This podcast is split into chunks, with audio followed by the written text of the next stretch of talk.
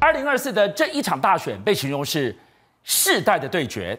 给蓝绿两大党一个大大的警讯。为什么？年轻人怎么站在你们的对立面？年轻人任凭你们的怎么催票？为什么始终跟随柯文哲？今天我们就问：对国民党来讲，如果已经知道年轻人在那一边，你还拉不回来，我就问。四年之后呢？我们会更老，年轻人一批一批手投足出来，你要靠什么召唤更多人把票投给你？这一次在投票之前啊，事实上国民党确实提出了一些他们认为对年轻人有感的一些政策，包含了说我们学贷啊，还有包含到这个什么买房子的这些事情啊。但是我们先从选举结果回来看。你知道吗？国外媒体在这次也非常高度关注台湾的选举结果。包括像日本媒体啊，就认为说啊，这一次选举进来啊，第一个啊，三党都确立了他自己各自的这个这个位置。比如说赖清德赢了，美国放心了。那国民党呢，这一次呢，在国会的部分呢，是获得了这个国会第一大党，甚至呢，以这个新成立的这个民众党四年的这样的一个角色，也扮演了这个所谓的关键少数党的一个角色。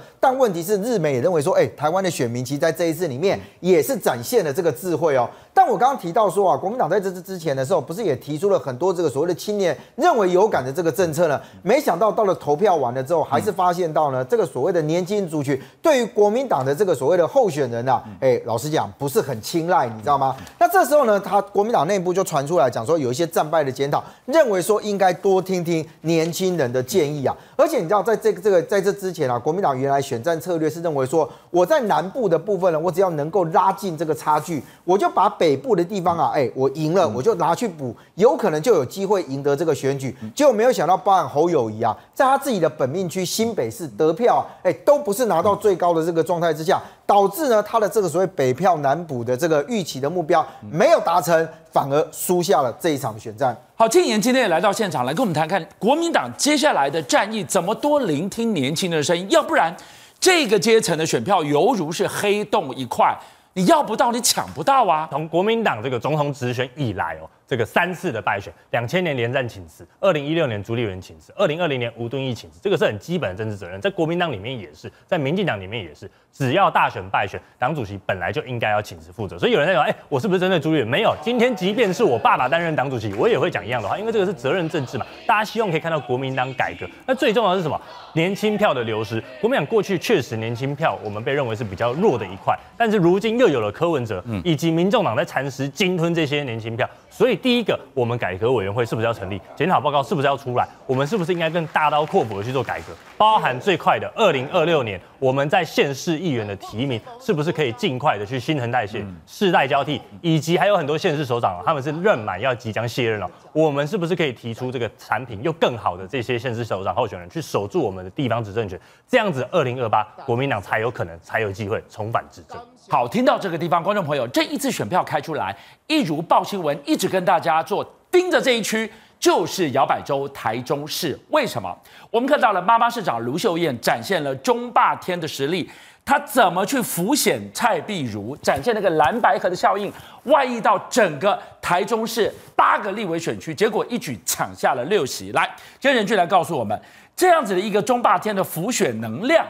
蓝营接下来的新共主，第一个大家就指向卢妈妈。其实，在这一次的时候，发现到这个蓝营的地方县市首长，哎，事实上在整个的这个浮选的状态里面呢，哎，也被视之为叫做国民党的下一次的这个所谓的明日之星啊。我在讲这个所谓台中之前，先回来看台北啊。事实上呢，台北呢，在过去啊，这一直被柯文哲拿来说，哎，你看我在台北市长任内八年的时间里面，我的政绩很好，就没有想到柯文哲居然在台北市的选票拿到第三名啊。那你可以看到现任台北市长蒋万安啊，他其实在这一次的这个浮选的过程当中，他也稳住了台北市的选票。你看哦，他虽然在这个地方啊不得票，侯康配的这个得票不是说最高的，但问题是呢，在跟这个赖萧配比起来，人家三十八点一三，这边是三十八点零八，差不到零点零五趴。那这种趴数很小的时候，就导致到什么？你知道？大家来看关键立委的部分。当然，我讲啊，比如说像罗志强啊、徐巧芯，他们都是从议员转战到立委，本身自己也有这个整体的这个知名度。那像王宏威跟李彦秀这些，他原先之前啊，像王宏威上次就已经是立委来继续挑战。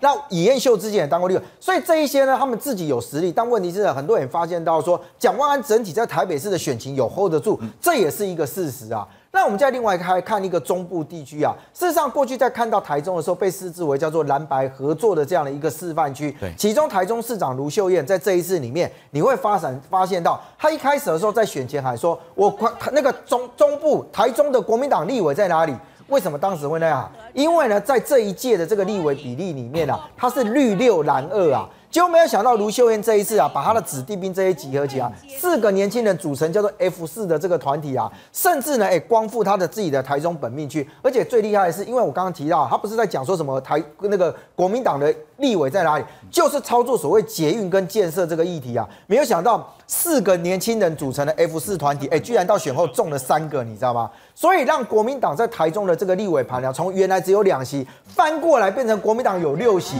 民进党只留下两席而已。所以他本身啊，不只是能够这个打选战，他也能够浮选，同时能够操盘的时候，很多人就讲说，哎，现在是不是创造出一个卢秀燕共主的这个浪潮？对于国民党下一届的这个党主席来讲，很有可能也会有人拱他出来啊。好，观众朋友，新闻主角蔡壁如委员现在在我们视讯现场，委员你好，委员两个问题一个一个来问。今天传出了你退群的消息，是真的吗？下一步你会不会退党？不会啦，那个基本上你要知道，台湾民众党是当时他们有七个创要去创党的这些委员，当时我还是我去内政部申请的。我想这个对我对民众党的情感哈，大概不是外面随便说一说就会退群啊，会退党啊。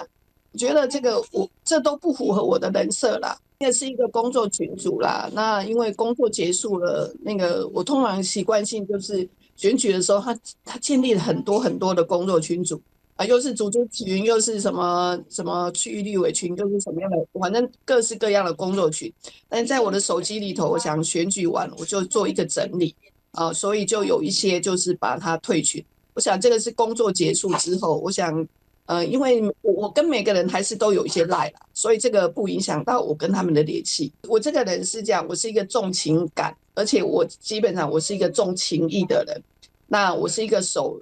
忠诚，尤其是所谓的忠，然后当然就是说这个党也要能够让我有觉得我必须要对他忠心。那我也是一个有诚信的人，这是我对党的一个承诺。而且我认为做一个政治人物哈。不可以这样变来变去，所以始终如一，回到政治的初心。我想这个还是我不变的一个初心。这个不，这个不会有任何外面的人随便讲一讲就会就会影响到我，这个不可能的事情。好，委员，所以你会继续留在民众党，不会退党。但是今天传出了妈妈市长卢秀燕可能延揽你入小内阁担任台中市副市长，真的吗？你同不同意？你会接受吗？我想这个是外面的传言，但是我觉得不要给呃卢秀燕市长压妈妈压力。我想她有她自己的这些政治的布局。那再来就是说我跟她可以是好朋友，但是因为我们分属在不同的政党上面，也许我们可以在很多的地方上面有合作，但是在这个人事上面，我是期待大家外界不要给他太大的压力，因为相对对我也很大的压力。那个我就觉得，我刚讲过了，我对民众党的这个所谓的忠诚，还有始终如一这件事情，我一直这是我的人生哲学啦，就是觉得说，我好像不应该去接受这样的一个职位，尤其是在很重要的一个政治上面的一个职位，哦，这是我的想法。那如果卢市长呃问我的话，我想我应该会拒绝。那他如果会给我其他的职位，我可能会就会考虑，因为。有些地方，如果我在地方上面要去发展，也许跟台中市政府、跟卢秀燕市长，因为大家都是好朋友，如果他没有给我这么重要的一些政治的位置，我倒觉得对于我我在地方上面的发展，我倒觉得是 OK 的，而且也可以维系我跟他之间的友谊。哦，那这个我大概是会考虑，但是这个副市长这个这个政治人事命令上面，我觉得我。我不会给他压力，而且恐怕他应该也不会给我压力啦，因为对我来讲，我就是一个压力。讲回来，就是今天珊珊说我是党的资产，呃，如果他们觉得我是一个资产，应该不只是我啦。我是觉得说，这一次出愿意出来为党征战的这些十一席的区域立委，都应该把它视为一个很重要的资产。那选完之后呢，我觉得党也应该对他们要有所一个呃慰问或者是那个安排。我想这个作为一个政党，这这个当然，我觉得也谢谢珊珊那个，因为他要去当立委了嘛，哈，也谢谢珊珊立委讲出这样子的话，我觉得还是还还是让让我蛮感动的。邀请您一起加入五七报新闻会员，跟俊相一起挖真相。